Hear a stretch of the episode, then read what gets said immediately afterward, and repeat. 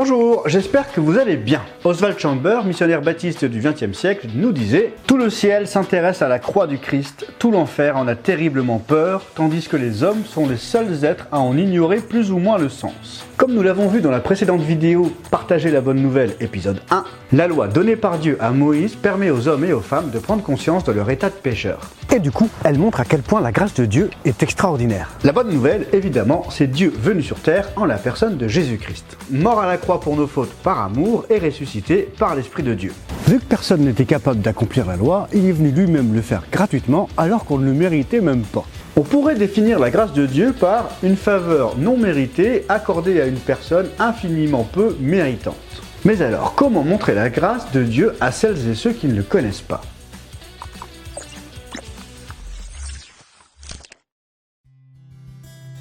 On a beau dire autour de nous que Dieu les aime, qu'il est venu payer le prix pour nos péchés à notre place, on a l'impression que tout le monde s'en fout et que ce qui importe, c'est le temps qu'il fera demain. Ah bah s'il neige, c'est du concret. Va falloir anticiper les bouchons pour aller au boulot. On peut trouver une réponse à ça dans Romains 5.20. Traduction, parole de vie. La loi est arrivée et les fautes sont devenues de plus en plus nombreuses. Mais là où les péchés sont devenus de plus en plus nombreux, les bienfaits de Dieu ont été plus nombreux encore. La traduction Osterwald nous dira Or, la loi est intervenue pour faire abonder le péché, mais où le péché a abondé, la grâce a surabondé.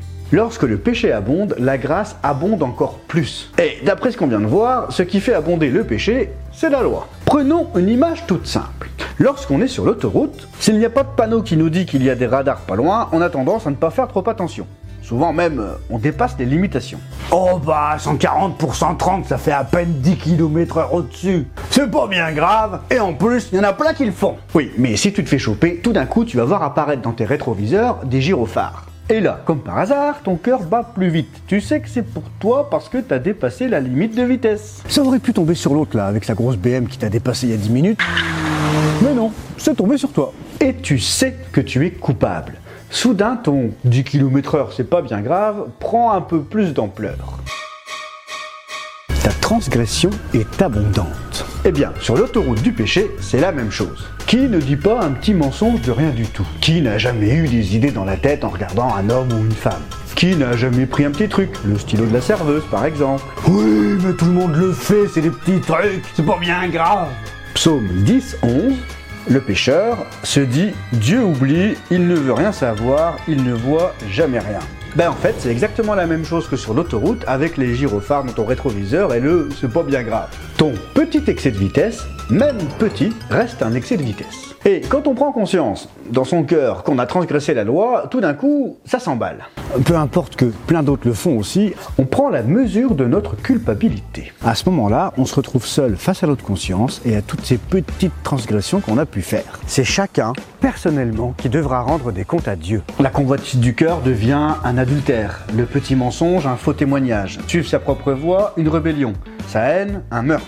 Sans la loi, le péché n'est pas du tout évident et pas du tout personnel parce que Romains 7.8 nous dit sans la loi, le péché est mort. C'est par la loi que Paul a pris conscience de son péché. Romains 7.13, le commandement a permis de reconnaître combien le péché est mauvais et de montrer toute sa violence. Selon la parole de Dieu, Romains 3.2, la loi permet seulement aux gens de savoir qu'ils ont péché. Charles Spurgeon, prédicateur du 19e, disait La loi sert un but des plus nécessaires. Et il ajoute à propos des pécheurs Ils n'accepteront jamais la grâce tant qu'ils ne trembleront pas devant une loi juste et sainte. Ceux qui comprennent le rôle de la loi seront des fils du tonnerre avant d'être des fils de la consolation. Ils savent que les chaussures de l'orgueil humain doivent être enlevées avant que les pécheurs puissent s'approcher du buisson ardent de l'évangile. C'est vrai qu'une personne peut se mettre à fondre en larmes quand elle apprend que Dieu l'aime. Et savoir que Dieu nous aime, c'est bien. Ce n'est pas le Dieu méchant qui nous envoie des galères parce que ça le fait marrer. Non. Et même en tant que chrétien né de nouveau qui sait cela depuis longtemps, ça fait toujours plaisir de se rappeler que Dieu est bon et qu'il veut notre bien.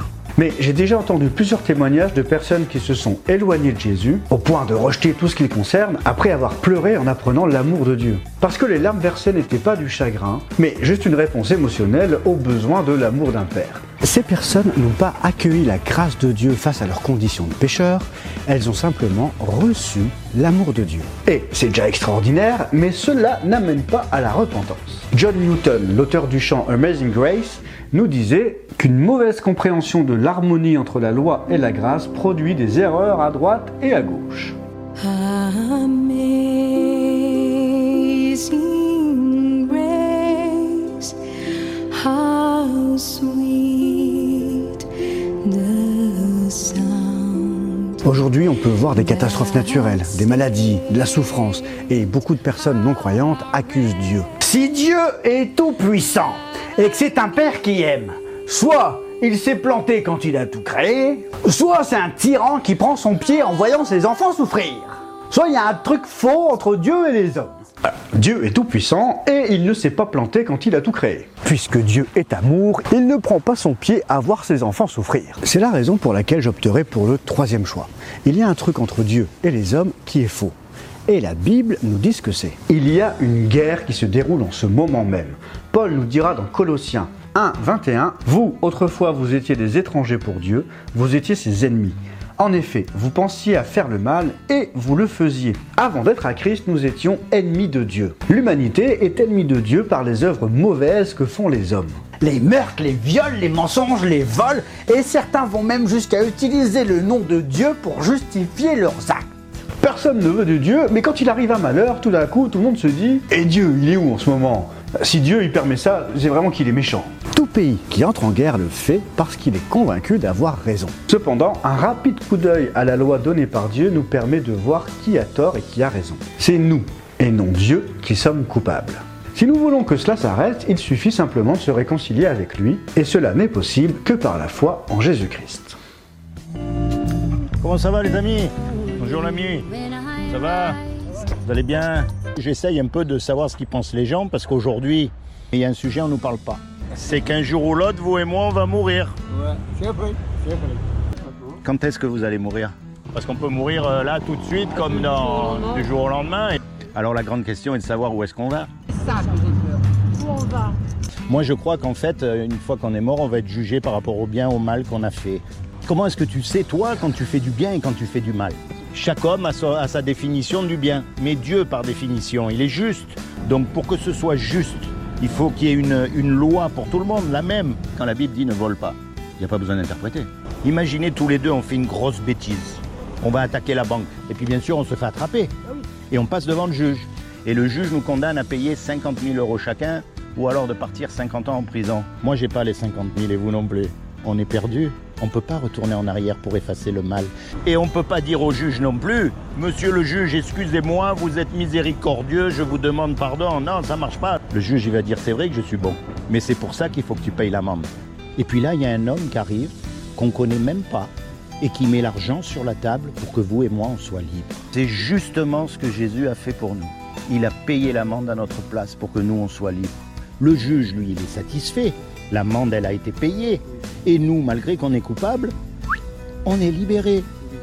Et il est mort pour vous et pour moi. C'est par amour pour toi. C'est par amour pour toi aussi.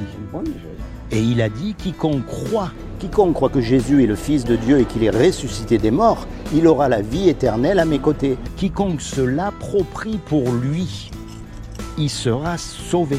Mais pas comme les hypocrites. C'est pas d'aller dans une religion. Parce que la religion, ce sont des hommes qui se sont autoproclamés représentants de Dieu sur terre pour dominer sur les hommes. Mais c'est de le choisir comme votre avocat pour le jour du jugement dernier. Quand vous êtes tout seul, c'est là qu'on se tourne vers Dieu et qu'on commence à lui parler, à avoir une relation personnelle avec lui. C'est simple, c'est qu'une question de foi. Et même si vous n'avez pas assez de foi, eh bien vous demandez à Dieu qui vous donne la foi. Allez, soyez bénis tous les deux.